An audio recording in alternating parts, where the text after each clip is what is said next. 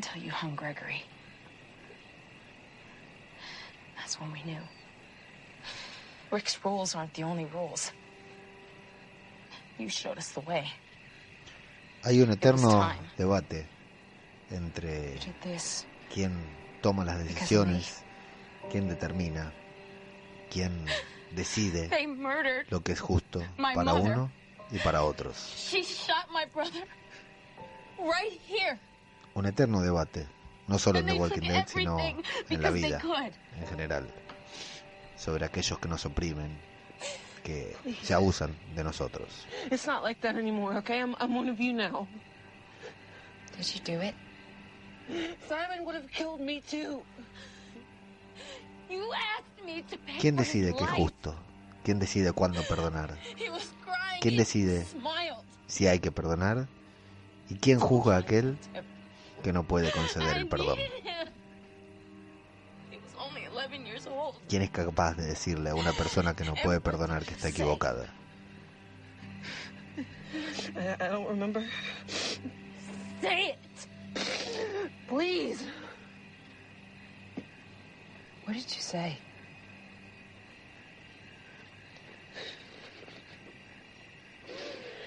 No exceptions. Esto es zombie. Cultura popular.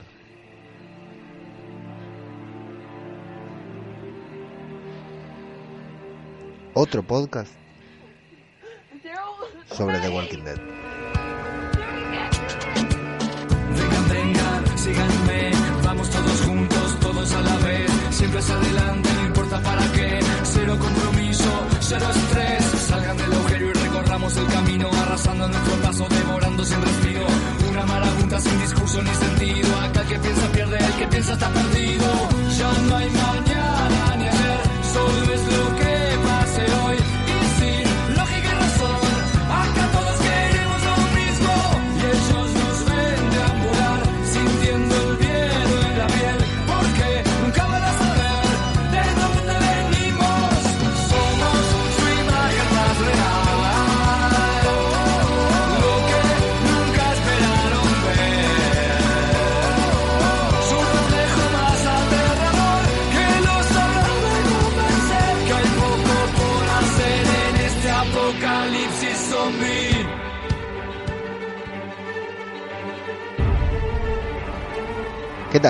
amigos?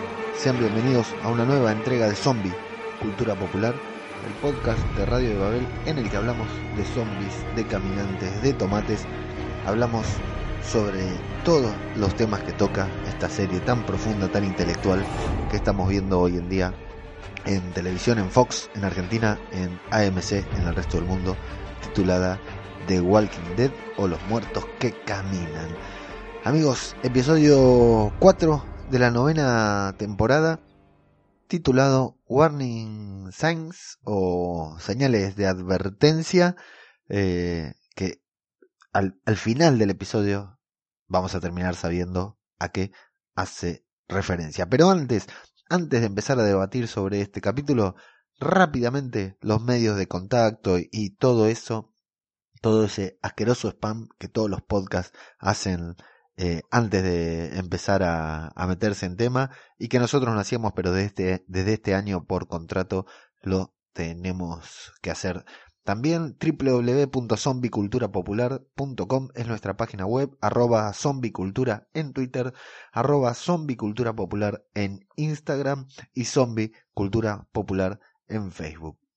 En Telegram tenemos dos avisos de Telegram. Tenemos un canal que es t.me barra zombiecp de zombicultura, zombie con E al final, la letra C, la letra P, todo junto para encontrar nuestro canal. No es un chat, es un canal de difusión donde compartimos todo lo que vamos publicando y generando tanto en iVoox como en Instagram, como en Twitter, como en el resto de las redes sociales. Entran ahí, se suscriben y van a recibir una notificación por día como mucho, como mucho, con toda la furia.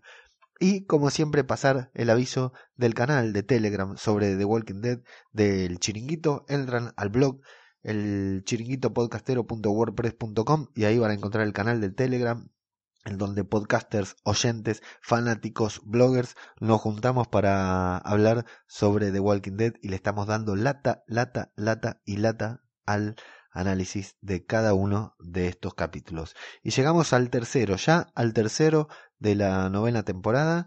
Y bueno, ¿qué decir sobre el episodio? Decir, por supuesto, para no ser, no, no cambiar el estilo de este podcast, de este programa, que es un episodio que me gustó mucho, un episodio que me gustó mucho, un episodio en el que parece que no pasa nada, pero que no pasa nada en realidad, pero que hacen de todo, que construyen muy bien la trama y bueno, y de acá, de este capítulo del 3, van a salir eh, cosas importantísimas para el resto de la temporada y tal vez para el resto de la serie. Vamos, vamos a ver qué, qué, qué es lo que pasa, pero hay cosas que pueden ser muy, muy, muy importantes para todo lo que está por venir.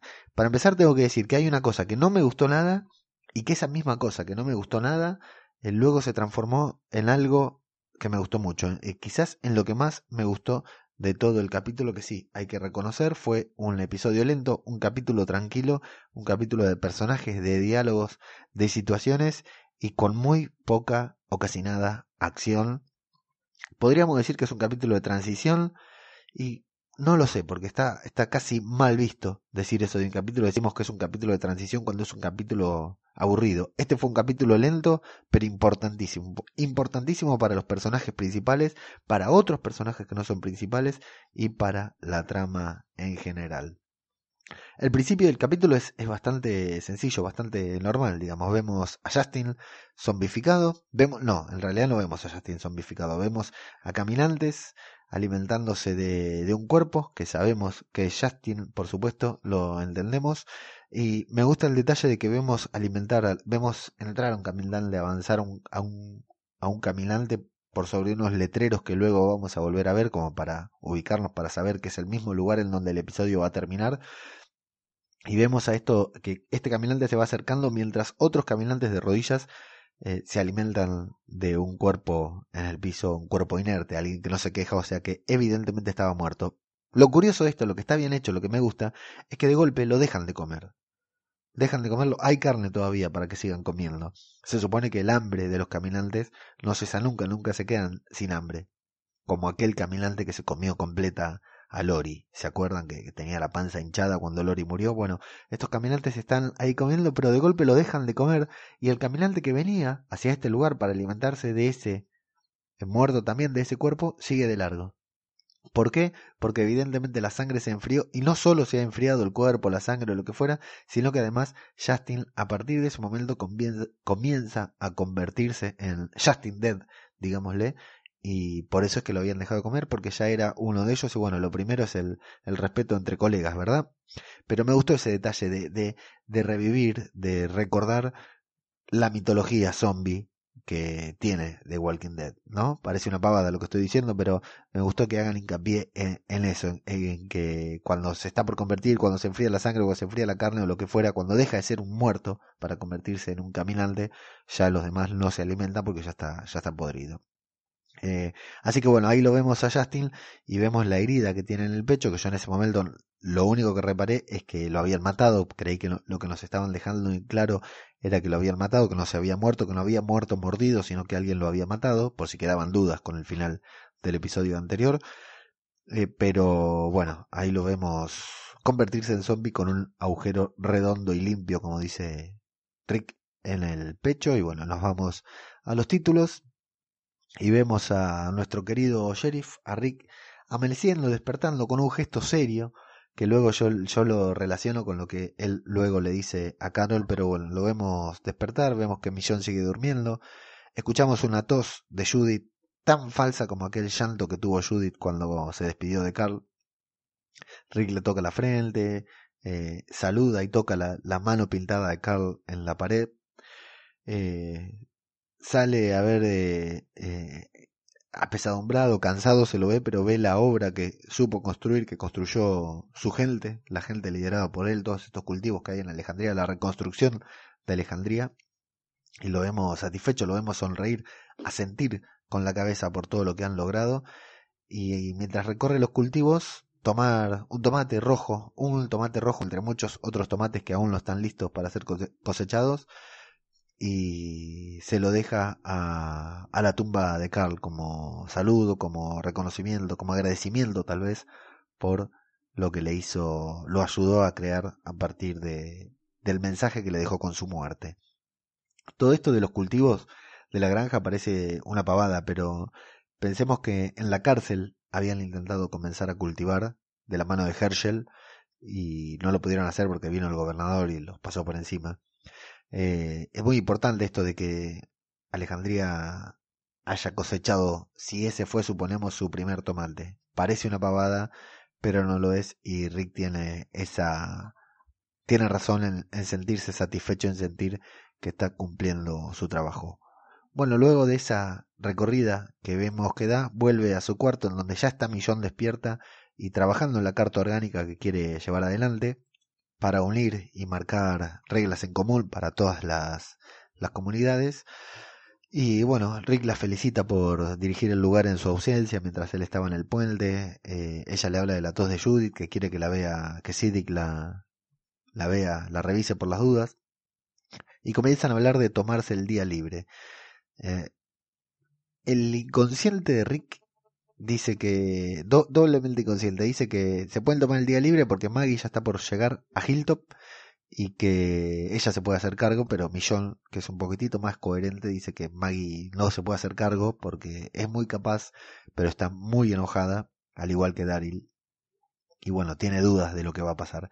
Y Rick, muy optimista, un optimista, Rick Grimes, dice que todo va a funcionar porque más adelante, cuando todos vean lo que van logrando, van a estar convencidos, tan convencidos como ellos dos, como Rick y como Millón. Y le agradece a Millón por lo que hizo, por lo que hace y por lo que es, y curiosamente le propone crear los cimientos de una nueva civilización de otra manera, desnudos. Le quiere hacer un hijo, le quiere inflar en el bombo, como decía Beto Brandoni. Eh, y Millón, inconsciente también, parece entusiasmarse con la idea, quieren tener hijos. Esto nos muestra dos cosas. Primero, lo que decíamos en el primer capítulo, lo que que la gente, que, hay muchas parejas, que formaron muchas parejas, no solo por una necesidad de guion, sino porque como están conviviendo en paz, la gente, no aburrida, pero bueno, tranquila, tiende a aparearse, a estar en, parejas, a, juntarse con otras personas iguales. Y bueno, lo mismo Rick siente que, que están en paz, que la paz va a ser duradera, que están en buen camino y siente la necesidad de tener un hijo y claro, de tener un hijo con Millón, que es su, su pareja actual y quizás la definitiva de su vida. Por supuesto que todos nosotros que vemos la serie no estamos de acuerdo, pero tenemos que meternos en el contexto en el que están viviendo ellos. Y bueno, yo les digo que... No, esto va a sonar muy mal, así que probablemente lo edite, pero por si me olvido de editarlo, acá en Argentina hay gente que tiene muchos más hijos, siete, ocho hijos, en condiciones mucho peores a las que viven Rick y Millón. Así que entiendo tranquilamente la razón por la que Rick y Millón desean tener un hijo. Bueno, nos vamos al camino, donde están Maggie y Cal, algunos muy graciosos. Creo que fue Camus y Cristian Acevedo en el chat del chiringuito. Decía que cómo le van a poner a Maggie al lado de un chino ahí que parecía un homenaje a Glenn. Eh, ese chino es Cal, por si alguno no se acuerda. Cristian se debe acordar, pero si alguno no se acuerda, es Cal, el, uno de los lugartenientes de Gregory en su momento. Eh, bueno, son interceptados por el grupo de salvadores. Está Regina, está Arat, está Laura y está este de Barbita, que no, no me acuerdo el nombre. Cal rápidamente agarra su arma y bueno, ellos los interpelan porque por Justin. Le preguntan si saben algo de Justin y Maggie dice, bueno, yo estoy recién estoy llegando, así que no sé nada. Eh, acá estuvo bien porque en el tráiler nos mostraron esa parte y parecía que, que, la iban a atacar o algo. No, al final es como que iban de pasada y se cruzaron nada más, solo que en este el Salvador está en una actitud muy pendenciera, que si se fijan es eh, eh las, que frenan a este Salvador que toma un tomate, lo come por su propia cuenta y no le quiere dar su nombre a Maggie, eh, son Laura y Arat las que le dicen a Maggie que muchas gracias, que le dicen el nombre de Salvador para que registren que ya se sirvió un tomate. Y bueno, se nota que Laura y Arat están con los buenos luego se va a volver a notar y que esto el resto de los salvadores incluso Regina la, la que está renga porque Rosita le metió un balazo no así que Cal dice bueno no entiendo cómo podemos estar eh, trabajando con estos tipos muy enojado Cal y Maggie le dice que, bueno, que hay que hacer el intento de trabajar con ellos. Maggie poniéndose ya del lado del Rick, algo que va a durar lo que dure este episodio, nada más. Y bueno, después se encuentran con Justin Dead, que iba caminando por ahí, y lo llevan nuevamente a Hilton. El día libre de Rick en Alejandría es increíble lo que le rinde. Yo les digo que en una semana con mis hijos, con uno de mis hijos en una semana no hago todo lo que hace Rick en dos horitas.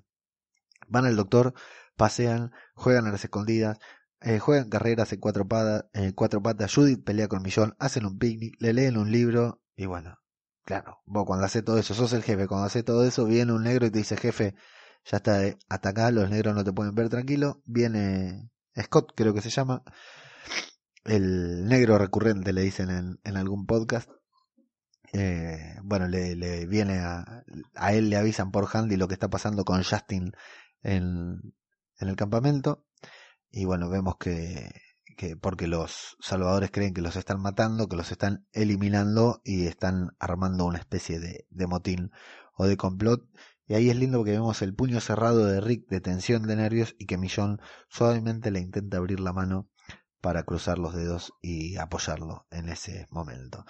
Como decíamos en el campamento hay disturbios, hay una linda bataola ahí, una linda trifulca en el que se juntan todos y están salvadores de un lado y todos los demás del otro, en el que se están increpando, se están atacando, eh, los salvadores dicen que, que los van a matar, los están ejecutando uno por uno, quieren, necesitan, reclaman poder acceder a armas, usar armas. Vemos a Laura y a Arad que están intentando contenerlos. Laura y Arad de los salvadores están intentando contener a los salvadores. Y a, Rosita en un gran movimiento, agarrando a uno que va corriendo a pelear, lo agarra, lo da la vuelta y lo vuelve para atrás. Rosita, un, un gesto, no, no solo muy bueno el movimiento de Rosita, sino que es muy convincente la actriz ejecutando ese papel y esa acción. Y lo vemos a Gabriel también, que está ahí frente a frente con los salvadores, empujándose, poniéndose cara a cara.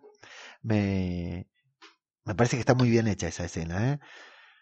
Vuelvo a decir, y hablemos de Angela Kang, el showrunner, eh, que, que, han cambiado muchas cosas en The Walking Dead. Vemos que, que están rodadas de otra manera. No sé si es por el ambiente donde están rodadas, por los escenarios, la escenografía pero acá hay una escena con muchos extras filmada de arriba, de un lado, del otro, con muchas interacciones entre ellos que se van cruzando, se van atacando, y queda muy convincente si la vemos, yo ya la vi dos o tres veces, si la vemos eh, los que están en primer plano, los que están atrás, los que están para un lado, para el otro, la verdad que, que está, la, está bien filmada la escena. Tuvimos muchas escenas que fueron muy torpes en esta serie, en las últimas dos temporadas o temporada y media, y la verdad que esta escena, que es una escena chiquita, que solamente viene a mostrar el, conflicto que hay entre salvadores y la coalición Hilton Alejandría Reino y Oceanside, eh, vemos, y Toledo, claro, vemos lo que, está bastante, bastante bien hecha porque es una, una escena dinámica, una escena y, y, que está bien, bien actuada y bien filmada. Llega el rubio de nombre difícil, el Salvador convertido a bueno, que intenta intermediar, pero lo acusan de ya no ser un Salvador hasta que aparece nuestra ídola Carol justo después de que empiecen la, las piñas y tranquilamente con una mano en el pecho del Salvador y con la otra en su arma le dice que se calme, que hasta acá llegó, que se vayan. El otro le dice que bueno, que le dispare ahora mismo y Carol saca el arma y cuando Carol saca el arma me encanta ese momento en que Carol saca el arma, sacan el arma todos. Claro, tenemos toda gente armada de un lado y toda gente desarmada del otro por lo que eh, Laura intenta eh, que, se calmen las aguas, que los salvadores... No, primero están ahí y empiezan a, acusarse. Eh, uno lo dice que fue Daryl el que mató a Justin, que terminó lo que empezó cuando le, le empezó a pegar, y otros acusan así de la nada a Anne, a Jadis, porque por en venganza por lo de Simon. Yo no recuerdo si Justin estaba ahí, creo que ni siquiera trabajaba este actor en la serie, pero bueno, vamos a suponer que sí. Así que Arad intenta detener a un salvador que agarra un hacha para enfrentarse a Daryl. Le dice, ahí también está lindo porque dice, esto se va a ir de las manos se te va a ir de las manos y Daryl le dice no, no, tranquila que no se le va a ir nada porque agarra su ballesta y está listo para ejecutarlo. Gabriel da dos pasos adelante, muy buena, me gustó eso de machito cuando consigue la novia que tiene que saltar sí o sí, da dos pasos adelante para proteger a Anne Y justo cuando todo se está por echar a perder, llega el sheriff a caballo como corresponde, con un arma en la mano. Y bueno, Arad le quita el hacha al Salvador. Laura le dice que ahí es cuando Laura les dice que, que se olviden, que ya pasó todo. Y Rick dice que bueno, que van a llegar, van a investigar hasta las últimas consecuencias en cierta forma. Y a los buenos les dice que exploren, salgan a explorar de dos a dos hasta encontrar algo. Habla con Gabriel para saber si Gabriel está al tanto sobre Anne. Se ve que sabe que Gabriel se encuentra cerca de Anne. Y le dice, bueno, quiero saber si vos sabés, estás seguro si ella no fue, si viste algo, si sabés a dónde estuvo anoche, si pudo haberlo matado. Y Gabriel le dice que estuvo toda la noche con él, que luego nos vamos a enterar de que no fue así, pero parte de la noche sabemos que sí estuvo con el cura. Eh, Rick le dice, bueno, vigilala de cerca, necesito a alguien de confianza. Ahí ya le, le pone un, un, poco de presión porque le dice que deja en claro lo que Gabriel dijo en un capítulo anterior, que ahora es un hombre de confianza, así que, que le da ese voto de confianza a Gabriel. Le dice, vigilala, porque sea, haya sido ella, si fue ella necesitamos que la vigilen, y si no fue ella también necesitamos que la vigilen porque otros sí creen que fue. Y Maggie llega justo para escuchar a Rick hablando con El Salvador, bueno, con el rubio nuevamente sobre las almas, sobre las armas. Y Rick le dice que antes de considerar armas van a investigar el crimen, van a saber quién lo mató y por qué lo mató, y luego lo va a tener, va a empezar a considerar eso. Y Maggie dice que no, que no va a haber armas, no está de acuerdo en que Rick siquiera piense, considere el, el darle armas a algunos salvadores. Lo que está bueno ahí es que Rick dice las armas no le hubieran servido nada porque aunque hubieran manejado armas nunca hubiera dejado que Justin use un arma, o sea que a él no le hubiera servido si hubiera muerto igual. Y bueno, comienzan nuevamente, por supuesto, a discutir con Maggie, porque Rick le dice, no sé si le voy a dar armas o no, pero lo tenemos que considerar, porque si ellos se van de acá, el puente no lo vamos a poder construir y necesitamos el puente. Los salvadores son fundamentales para que con, para que construyan, terminen de construir, de reparar el puente. Y Rick comienza una investigación especial. Esto también es muy bueno. Esto también es muy bueno porque por ahí ya nos habíamos olvidado de que Rick era policía. Porque actúa de matón, actúa de, de otras cosas en la serie a este punto. Pero claro, es policía. Entonces ve la bala todo este trabajo policial que hace Rick, auténtico trabajo policial, hace mucho que no lo vemos y fue bueno. A mí me gustó mucho ver a Rick en modo policía, analizando la herida, viendo qué había pasado y interrogando a su primer sospechoso que es, por supuesto, Daryl por el tipo de herida que tiene, por, por la persona que murió y por el tipo de herida que tiene. Antes de eso vemos a Gabriel hablando con Anne, diciéndole que, que bueno, que siente mucho que todos la acusen, y ella está molesta porque Gabriel le dice que Rick le preguntó por ella. O sea que ella se ofende porque Rick duda de ella. Es una cara rota, ¿eh?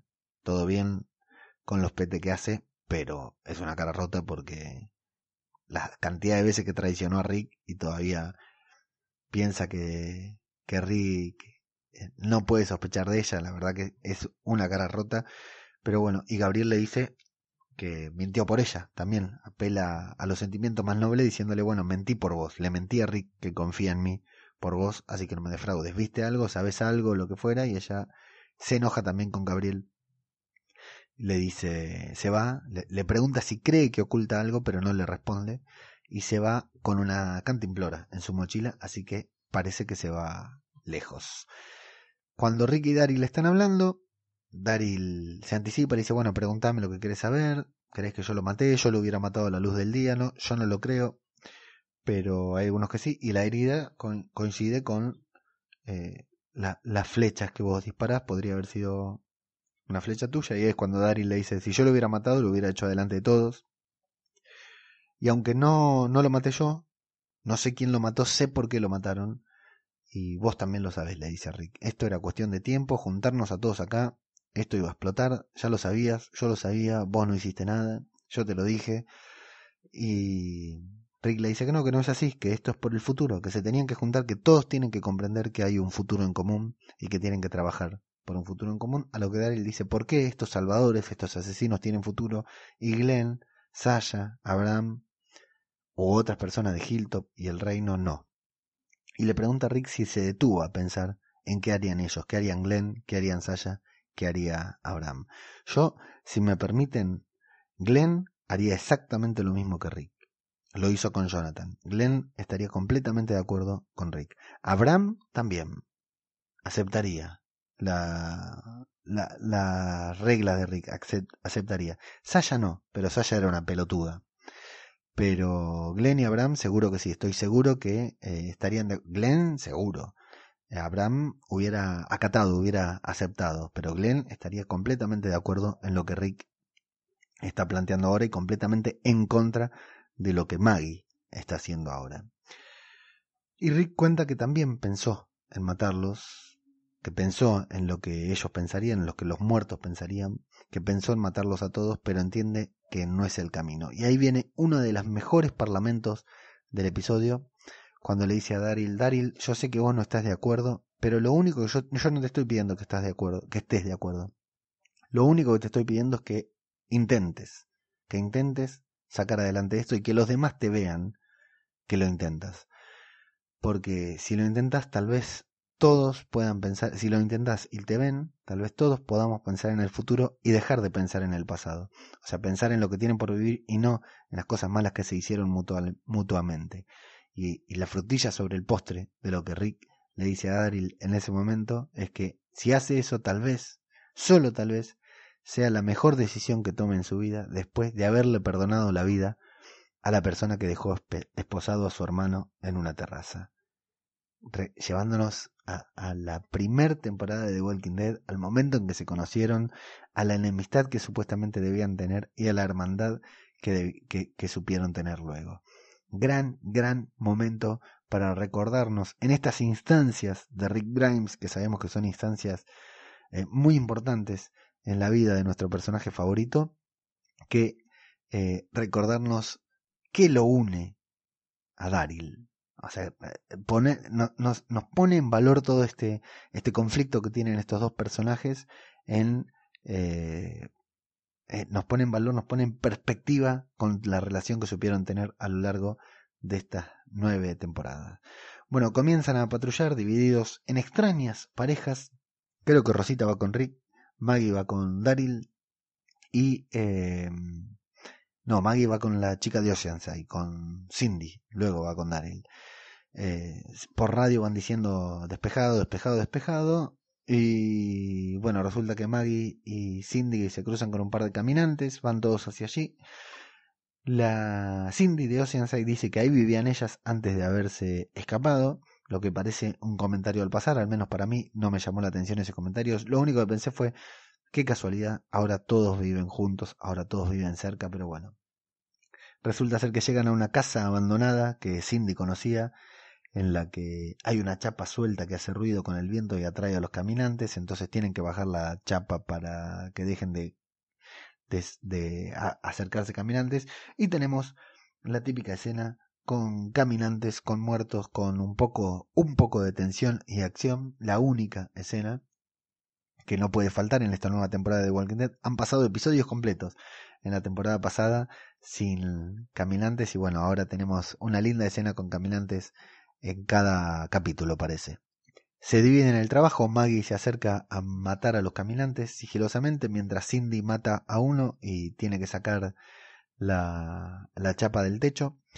Vemos una puerta tapiada muy Romero, muy George Romero en, cualquiera de sus películas, con todas manos de caminantes saliendo de las hendiduras, y bueno, torpemente se cae, se quiebra una pierna, corre riesgo su vida, Maggie la salva, luego llega Daryl para salvarla, muy lindo momento en el que Cindy está por ser mordida, intenta eh, mantenerse, mantener lejos la, la, boca del caminante, pero la piel del caminante se sale y bueno, se le, se le vuelve a abrir la herida a Cindy, y la, la, herida que Init le, le emprolijó la le cosió la en el episodio pasado y bueno resulta que cuando llegan todos ahí cuando llegan Rick Daryl y todos encuentran con que la patrulla 4 la pareja 4 no había no apareció no llegó y era la, la que más rápido debía llegar el sector 5 es el que no apareció que es el de Arat y Beatrice, o Beatriz, la chica de pelo corto de Oceanside, que nos encontramos desmayada en el piso. Y ahí Daryl recoge su arma, que es una especie de, de pistola ballesta que dispara una flecha redonda, que automáticamente creo que ahí todos nos dimos cuenta que esa era el arma que había mandado, matado a Justin.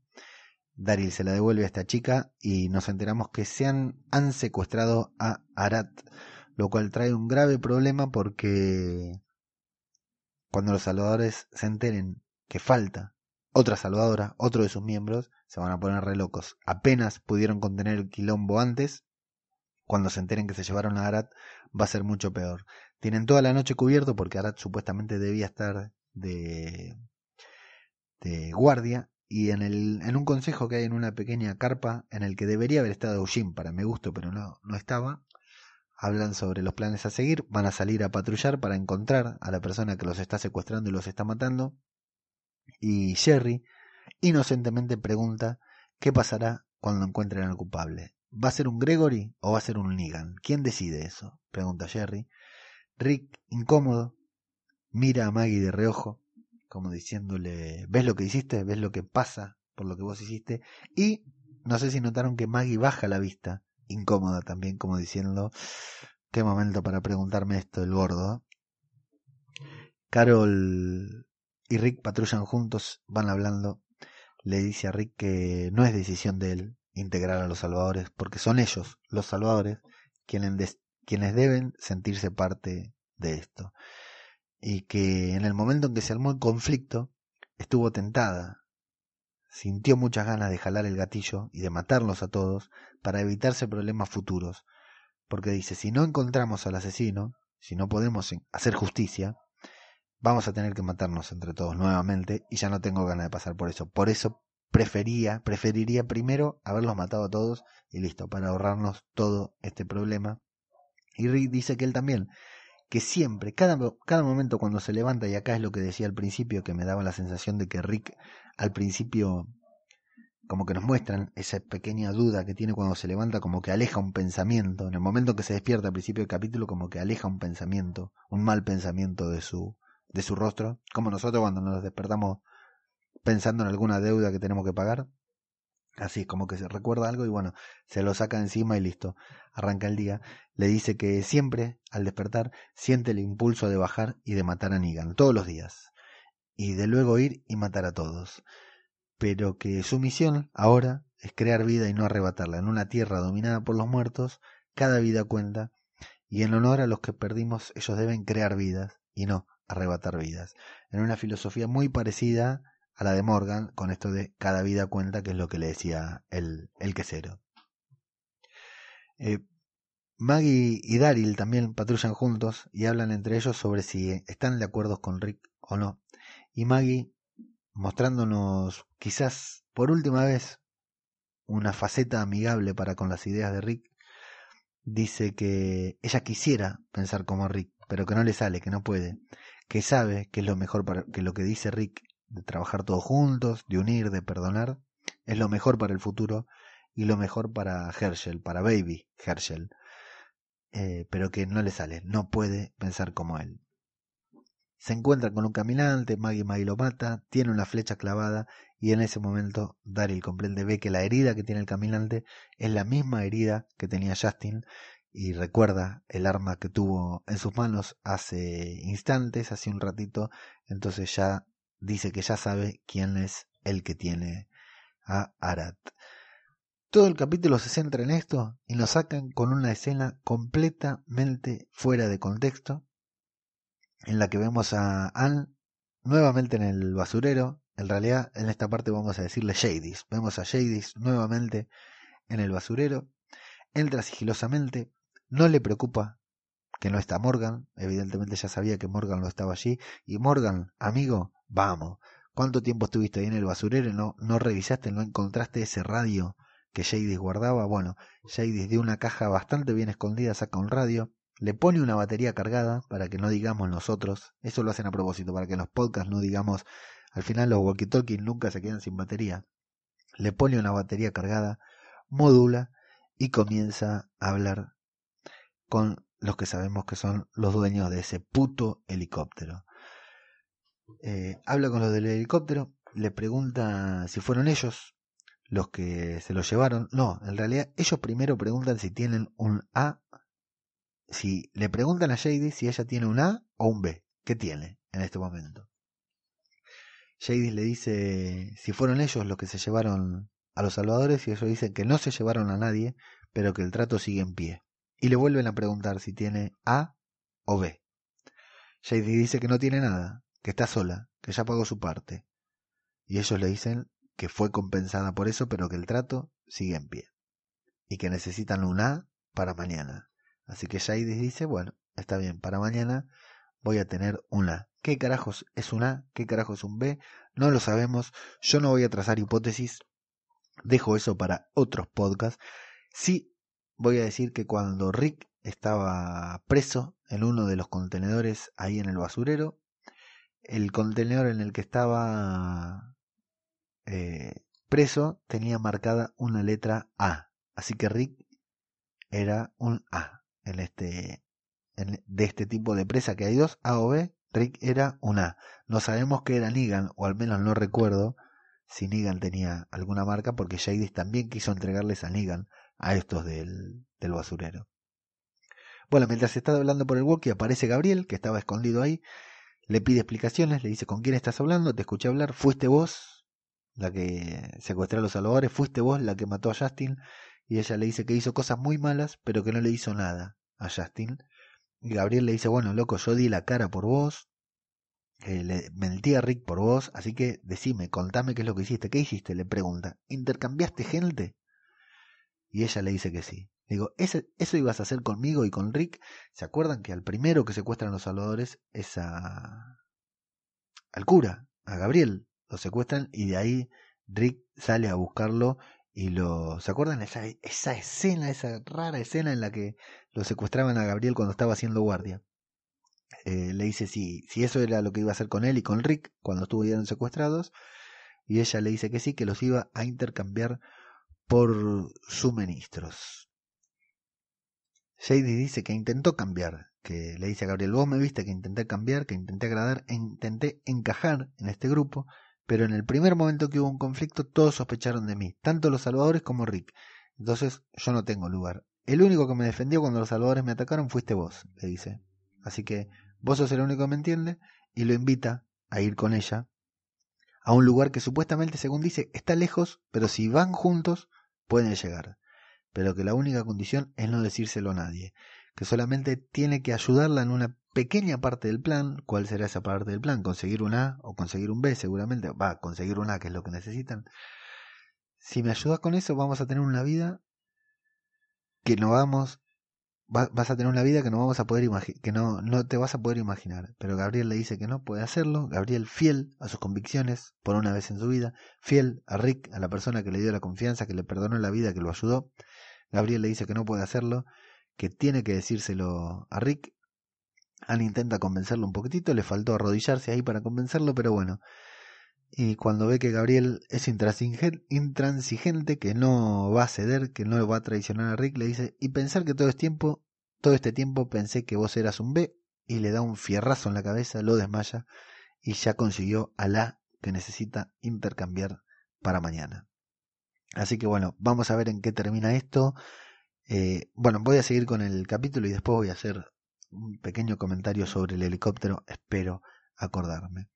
Así que bueno, eh, Ricky y Carol están patrullando, los salvadores le tienden una muy buena trampa haciéndose pasar por zombie. Muy buena trampa, porque los obligan a, acercarse como nadie la hizo hasta ahora. Toman rehena, de rehena a Carol con un cuchillo grande en el cuello, pero bueno, no nos preocupamos demasiado, creo que ustedes tampoco se habrán preocupado al igual que yo porque hemos visto a Carol salir de situaciones peores que esta. Eh, y bueno, vemos que lo quieren hacer desarmarse a Rick, comienzan a hablar. Eh, el Salvador dice, bueno, vos te la pasás diciendo que cada vida cuenta y no puedo estar más de acuerdo con vos, mi vida cuenta, así que yo me voy a ir. Rick le dice, si fueron, claro, Rick al verlos en esa actitud piensa que fueron ellos los que mataron, secuestraron y mataron a los salvadores y el Salvador se indigna y dice, no entendés nada. No tienen ni idea de quién fue, claro. Ustedes nos tienen que cuidar a nosotros como cuando pasa algo con la policía y le decimos, vos, no, vos me tenés que cuidar a mí y yo te tengo que explicar cómo son las cosas. Le dice, nosotros lo que queremos son las armas, porque nos vamos al santuario nuevamente, pero no queremos irnos desarmados.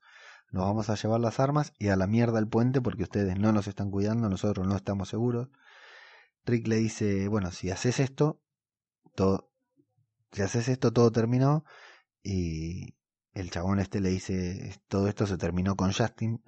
Carol le dice a Rick, para que vea el arma, para que vea que Carol tiene un plan, esto ya se terminó. Y Rick dice, esto se terminó. Baja el arma, El Salvador se relaja, Carol le clava un cuchillo. Corta. No necesitamos más. Sabíamos que Carol iba a hacer algo así. Así que nuevamente Rick y Carol ganan la posición, pero en lugar de matarlos, el Salvador que está herido con un cuchillazo en el hombro, en el pecho, le dice que mantenga la presión porque lo van a llevar y lo van a curar. Y el Salvador le dice, pero ¿por qué me van a curar? ¿Por qué no me matan ahora mismo? Y Rick le dice, por supuesto, no, Carol se lo dice para dejárselo en claro que esa es su idea, que ese es su plan, que esa es su filosofía, que eso es lo que va a partir de ahora, porque cada vida cuenta. Así que bueno, quizás esta escena, este cada vida cuenta de Carol y Rick para con este Salvador, tenga un poco de clemencia con la situación que se va a vivir a continuación, cuando vemos a Daryl y a Maggie llegar al lugar en el que vimos a Justin siendo comido y ven el combustible que le faltaba, el, ese, ese famoso combustible que nunca llegó a Hilltop, así que están llegando por fin al final de la cuestión. No será el policía quien, quien descubra, sino la hija del, del granjero. Son las chicas de Oceanside, sí, que tienen a Arat arrodillada y le están pidiendo que pida clemencia, así como ella le hizo pedir clemencia a quienes mató.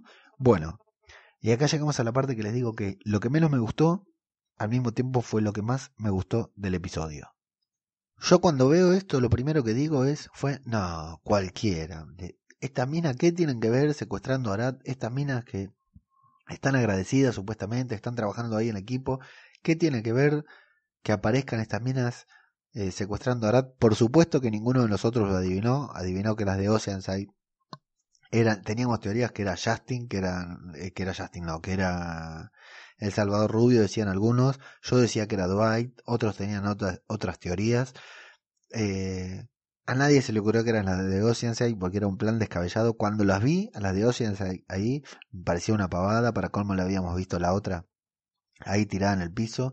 Que, que todas estuvieran en complot, que una quizás podía ser, pero que todas estuvieran en complot, la verdad que me, en un primer momento me pareció una pavada, pero luego, cómo explicaron toda la escena, cómo hicieron toda la escena, el contenido que le dieron, el contexto que le dieron a la escena y las actuaciones, la actuación de la escena, el momento, todo me pareció genial, me encantó.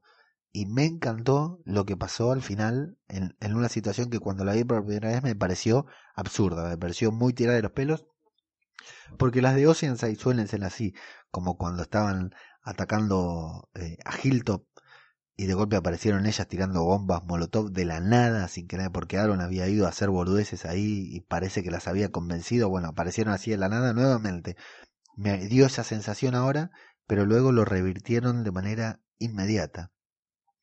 Resulta ser que eh, Justin es el que había matado al marido de Bea, la salvadora de pelo corto. Y la tienen a Arat de rodillas y de espaldas, están por ejecutarlas. Y bueno, eh, bajan las armas porque Daryl entra con las armas primero para detenerlas. Eh, Maggie le dice que, que, no lo hagan porque los demás salvadores se van a enterar y todo va a explotar, todo lo que están construyendo se va a detonar porque van a dejar de colaborar a los que las de Oceanside le dice, bueno, pero ella es la última, esa es la última que nos falta matar. O sea, a todos los demás que mataron son a los que habían matado a su gente, a los hombres. ¿Se acuerdan que a los de Oceanside les habían matado a todos los hombres como castigo? Eh, entonces empiezan a contar todo de que, bueno, que fundaron ese lugar, que vivían ahí en paz, que tenían un huerto, jugaban con su hermano, bueno, muy linda la historia, qué sé yo, hasta que vinieron los salvadores, vino Simon, en ese momento Simon, les dio una advertencia, que ahí es cuando hablan de señales de advertencia, les dio una advertencia a los, a los salvadores, a las chicas de Oceanside, a todos los de Oceanside que no eran Oceanside en ese momento, y que finalmente mataron como escarmiento a todos los hombres, incluso a los niños. Simon ordenó que los mataran todos y Arad era una de las ejecutoras. Ella dice que, bueno, huyeron, trataron de olvidar, pero que luego se unieron a la pelea porque no pudieron eh, olvidar y que aceptaron la paz con los salvadores porque creyeron que no había otra opción. Como Rick dijo que tenían que aceptar la paz, las de Oceanside aceptaron vivir en paz con quienes habían matado a sus hombres, hasta que Maggie mató a Gregory. En ese momento vieron que había otro camino, que las reglas de Rick no eran las únicas, que no era que sí o sí había que acatar las reglas de Rick, sino que también cada uno podía hacer justicia por mano propia. Le dice a Maggie, nos mostraste el camino. Eh, Arad sigue rogando, pide por favor, dice, ahora soy una de ustedes, Simon a mí me hubiera matado, si yo no hubiera matado, no hubiera colaborado a asesinar a los hombres, Simon me hubiera matado a mí. Y una de las chicas, creo que Sidney, le dice, me pediste que rogara por la vida de mi hermano. Y vos, mientras lo hacías, estabas sonriendo. O sea, eh, me hace acordar a... Es como Arad quiere alegar obediencia de vida, lo que acá los militares de bajo rango alegan de que estaban obligados a matar y a torturar durante la dictadura. Y bueno, es una excusa que al día de hoy es muy poco válida tanto en la vida real como en el universo de The Walking Dead. Porque nosotros que la conocemos, a Arad, sabemos que disfrutaba estar del lado del mal. Ahora estuvieron muy bien también porque nos la mostraron muy bien, nos la mostraron a lo largo de todo el capítulo que estaba de parte de los buenos, que había aceptado convertirse y vivir en paz. Pero claro, cuando vos sos bueno y te perdonan, es muy fácil vivir en paz. Cuando vos fuiste víctima, no es tan fácil perdonar, no es tan fácil perdonar. Eh, me, me pediste que rogara por la vida de mi hermano y mientras lo hacías, mientras lo estabas ejecutando, estabas sonriendo, le dice Cindy a Arat, y luego agrega que el niño tenía 11 años, lo cual es el dato feroz. Creo que ese es el dato que hace que Maggie, Daryl y que nadie intervenga en esta ejecución. Eh, y luego Cindy le, dice a, a Arat que repita lo que dijo en aquel momento, cuando Cindy le rogaba a Arad y le dice, recordá lo que, repetí lo que dijiste cuando yo te rogué por la vida de mi hermano. Y Arad dice que, que no, no lo recuerda, no recuerda qué dijo, pero cuando Maggie le obliga a decirlo, Arad dice que lo que dijo fue, no hay excepciones, antes de matar al niño de 11 años, que era el hermano de, de Cindy. Y es el, el dato, el datazo final para que Maggie y Rick se den vuelta y escuchando las súplicas de Arat caminen de espaldas, caminen hacia la cámara de espaldas a la ejecución, no le dicen a las chicas ejecútenlo, no dicen nada, pero Arat llorando pide por su vida, pide por favor, pide que no la dejen, pero la matan. La, la matan, la liquidan ahí nomás, la ajustician en venganza. No hay excepciones. No hay excepciones tampoco por Arat. No hay perdón para Arad.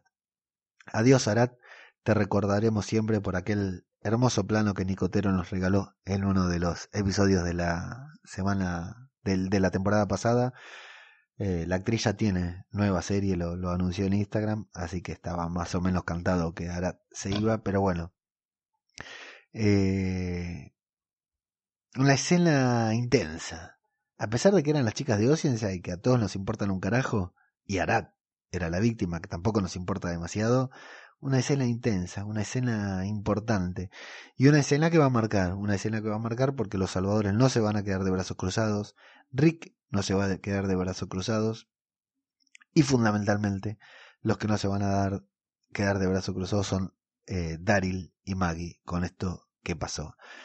Luego de la muerte de Arat, de la muy lograda, muy bien hecha muerte de Arat, Vemos que los salvadores se van a trabajar con mucho desgano, van a trabajar nuevamente al puente con mucho desgano mientras son custodiados por Rick. Me hacen acordar mucho mis mañanas laborales. Eh, y Rick observa cómo pisan un tomate, uno de esos tomates que tanto trabajo les dio cosechar y hacer llegar hasta el campamento, lo pisan como si nada, porque ya no les importa, ya no les importa nada a los salvadores y eso que no saben aún que Arat está muerta. Maggie y Daryl van caminando, reflexionan sobre lo que Cindy dijo. Maggie le dice, Cindy dijo que yo le mostré el camino, pero en realidad es ella la que me lo mostró. Rick ya tuvo su oportunidad, la idea de Rick ya tuvo su oportunidad y no dio resultado, es cierto, le doy la razón a Maggie, aunque no estoy de acuerdo con ella, la idea de Rick de que todas convivan en paz no dio resultado y Maggie dice, es hora de ver a Negan, a lo que Daryl aclara, ok. Así que se llevan el combustible y se alejan del grupo con sus propios planes, con su propia idea para con Negan y para con los salvadores. Y así Amigos, termina el episodio.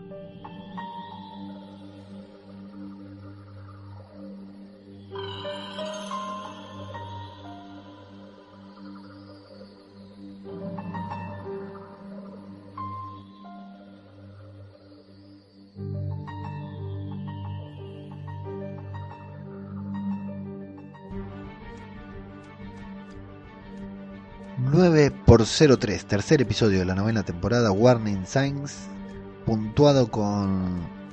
Me olvidé de hacer encuesta en Twitter, 8.4.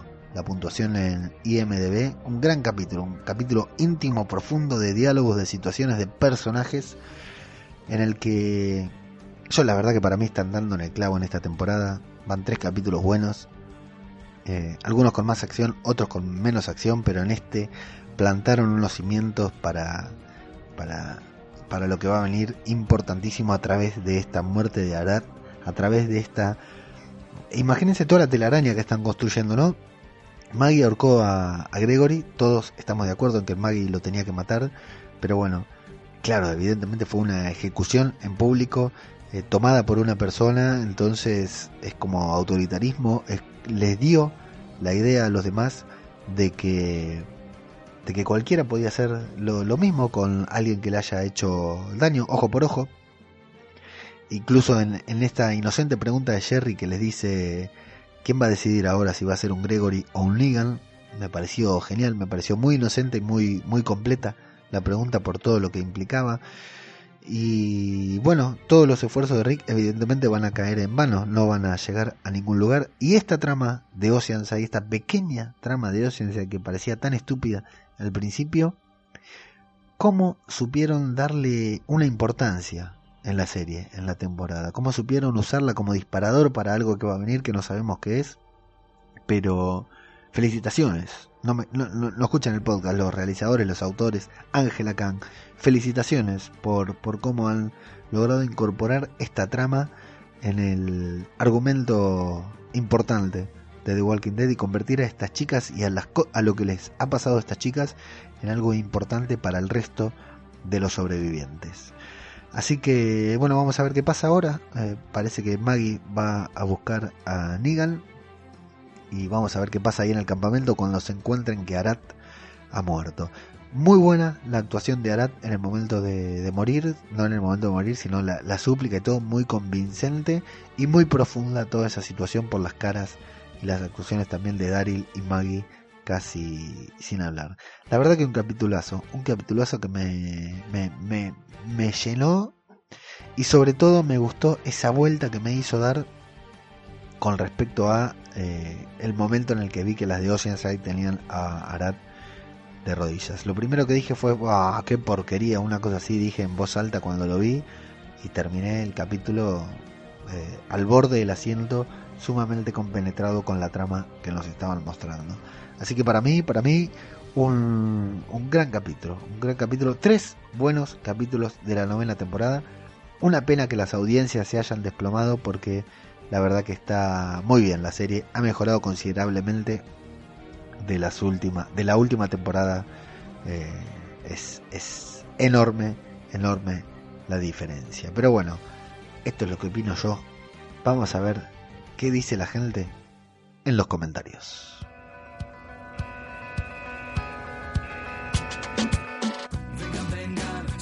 La Pole, el PRI, el ganador, el primero en el podio de esta semana fue el amigo Egoitz, que dice Leo, Leo, Leo, Leo, gol, un abrazaco, un saludo muy grande para Egoitz, que no dijo un carajo en su primer comentario, pero bueno, ganó primer puesto.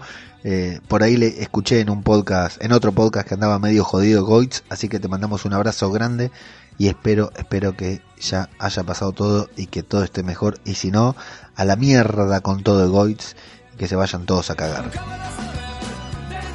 El amigo Raúl de Rock and Raúl Radio, tu radio de rock, dice que escuchó el podcast antes de ver el episodio y que ahora tiene, estamos hablando del episodio anterior, ¿no? Del 9x02 de The Bridge, y ahora tiene más ganas de verlo. ¿En serio que le hace Ann una limpieza de sable al cura? Dice. Ahora sí que se ha puesto ciego. Gracias por tu promo.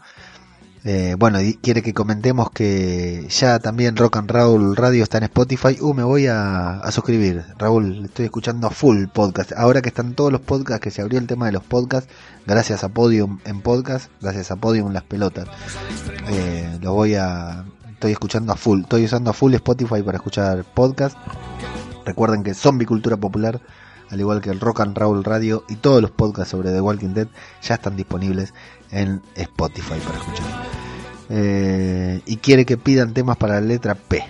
Así que a pedir letras para la letra P de pelotudo para Rock and Roll Radio. Eh, Camuy Dourden, el amigo Cristian Acevedo, Dice, buenas Leo, espero te encuentres bien. Este capítulo también me gustó mucho. Es increíble todo lo que va mejorando la serie esta temporada. Gran review como siempre, un abrazo grande, un abrazo para vos. Pelea de traseros, dice Soriano, y se ríe Maggie o Millón. Maggie, siempre, siempre Maggie.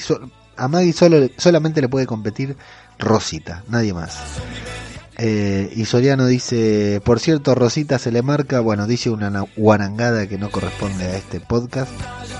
Eh, y dice que no me va a corregir más. Al final mm, dice que le tengo que hacer un an con el tema del ah un como le hace Ana al cura Legañas con el tema del helicóptero. Bueno, sí, la verdad que qué bronca este helicóptero de mierda, pero bueno. Un, abrazo enorme, Soriano. John Nieve 99 dice, cuando en una serie de zombies aparecen zombies y son, y son una amenaza real, hace que la serie suba. Me está gustando mucho, creo que no soy el único, este inicio de temporada. Y bueno, un saludo John para vos.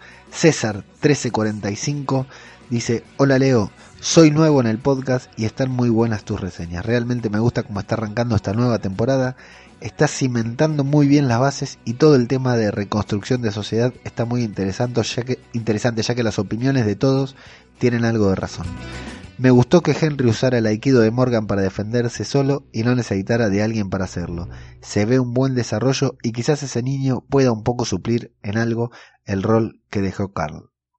Que a decir verdad, no debió morir en mi opinión. En él veía el reemplazo de Rick para futuras temporadas. De acuerdo 100% con todo lo que decís César, salvo en lo de Henry que espero que no ocupe el lugar de Carl, pero bueno, puede pasar, puede pasar. Sigue diciendo César, me gustó. Además, el detallito de hacer que Rick no le atine a la primera a los maderos, ya que eh, tienen que mostrar que es humano, a la vez que humano es imperfecto y puede fallar. Dice que mi teoría de que es Dwight lo ha dejado pensando, olvídate, eh, porque no lo es. Pero lo que es seguro es que es alguien que odia a los salvadores y a la vez lo conoce. Bien ahí, César, bien. Mi teoría de quién va a morir es Ezequiel, por cómo están armando ese arco. Quizás van a hacer que Carol se decida a casarse con él para que al final muera a causa de algún salvador y como ella es la que los lidera ahora, quizás empiece a asesinarlos por venganza. Mi teoría se refuerza porque en los cómics bueno, no vamos a seguir, no, no, no spoileamos los cómics, César, así que eso lo dejamos para los que quieren leer. Saludos desde Lima, Perú, un saludo, un saludo para toda la gente de Perú que nos escucha, suponiendo que haya alguien más, además de César, que escucha este podcast. Si los hay, manifiéstense y dejen un comentario. Cristina Alvada, al, Cristina Albalá. Genial análisis como siempre. Esta temporada está disfrutando mucho de la serie. Tenemos romance, comedia, lo, lo del anillo de Carol y Ezequiel, misterio, dónde están los salvadores desaparecidos y zombies, muchos zombies. Lo peor, lo del brazo de Aaron. Al menos no murió. Gracias por el trabajo, dice Cristina. Gracias a vos, Cristina. Sos una genia.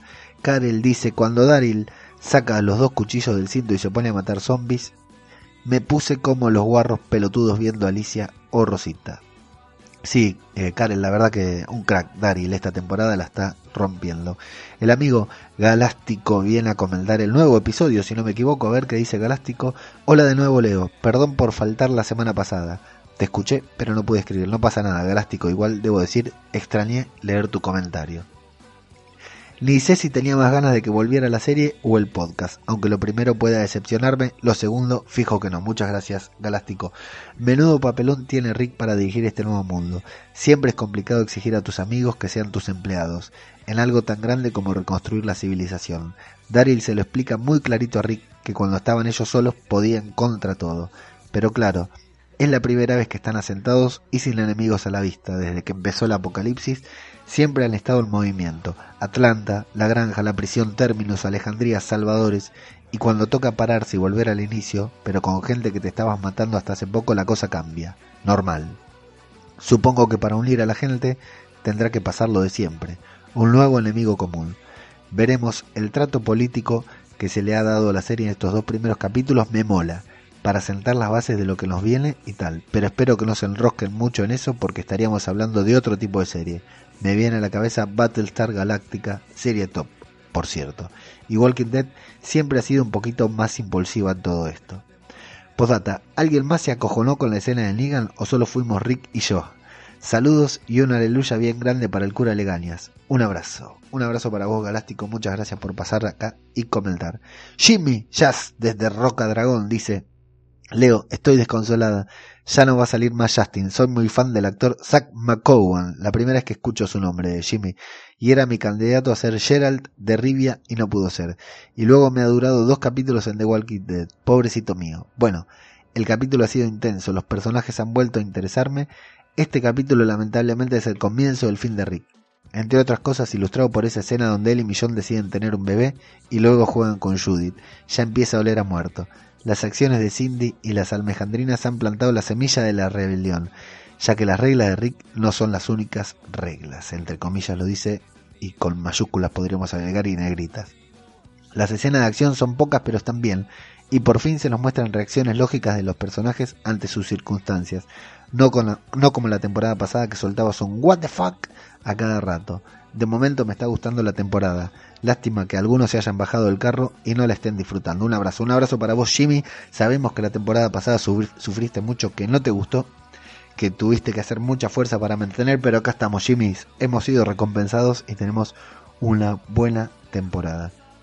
El amigo, el gran, enorme, el cura Legañas que volvió con Territorio Cover disponible en Spotify. No volvió con Arderás por esto, pero que lo podemos escuchar en Aquí huele a muerto. Dice, me está gustando mucho hacia dónde están llevando la serie. La convivencia con los que fueron tus opresores es una mierda por mucho que Rick esté empeñado en ir hacia ese futuro. Maggie, magistral dejando actuar a las almejandrinas y dando paso al nuevo orden que quiere imponer. Sin venganza y justicia no hay futuro. Muy mal Shady con ese golpe al cura podríamos considerarlo un coitus interruptus. Temblando estoy por lo que pueda pasar. Saludos, maestro, saludos para vos, cura. John Neve 99 vuelve para comentar esta vez el tercer episodio de la novena temporada de The Walking Dead. Dice, yo creía que iban a jugar con lo de no saber quién estaba acabando con los salvadores, pero ya sabemos quiénes son. Maggie ha mostrado que hay más reglas que las que dice Rick. Colgando a cojonines McGregor y las almejandrinas se han tomado venganza con la permisividad de Daryl y Maggie. La escena de Maggie matando a los caminantes en la casa es muy buena.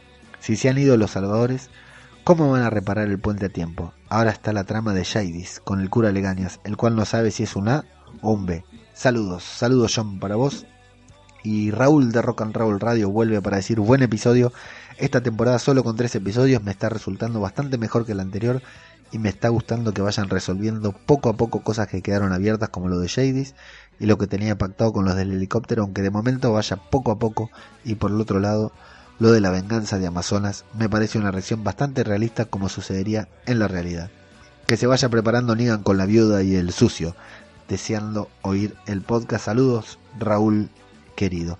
Así es, amigos, un par de comentarios que me quedaron pendientes ahora, un par de comentarios míos que me quedaron pendientes luego de leer sus comentarios, es que sí, lo de Oceanside es muy realista. ¿eh? Esa venganza tenía que hacerse. Si fue tan sangrienta, mataron a todos los hombres. A todos los hombres de la comunidad mataron. Era evidente que esas chicas se tenían que vengar.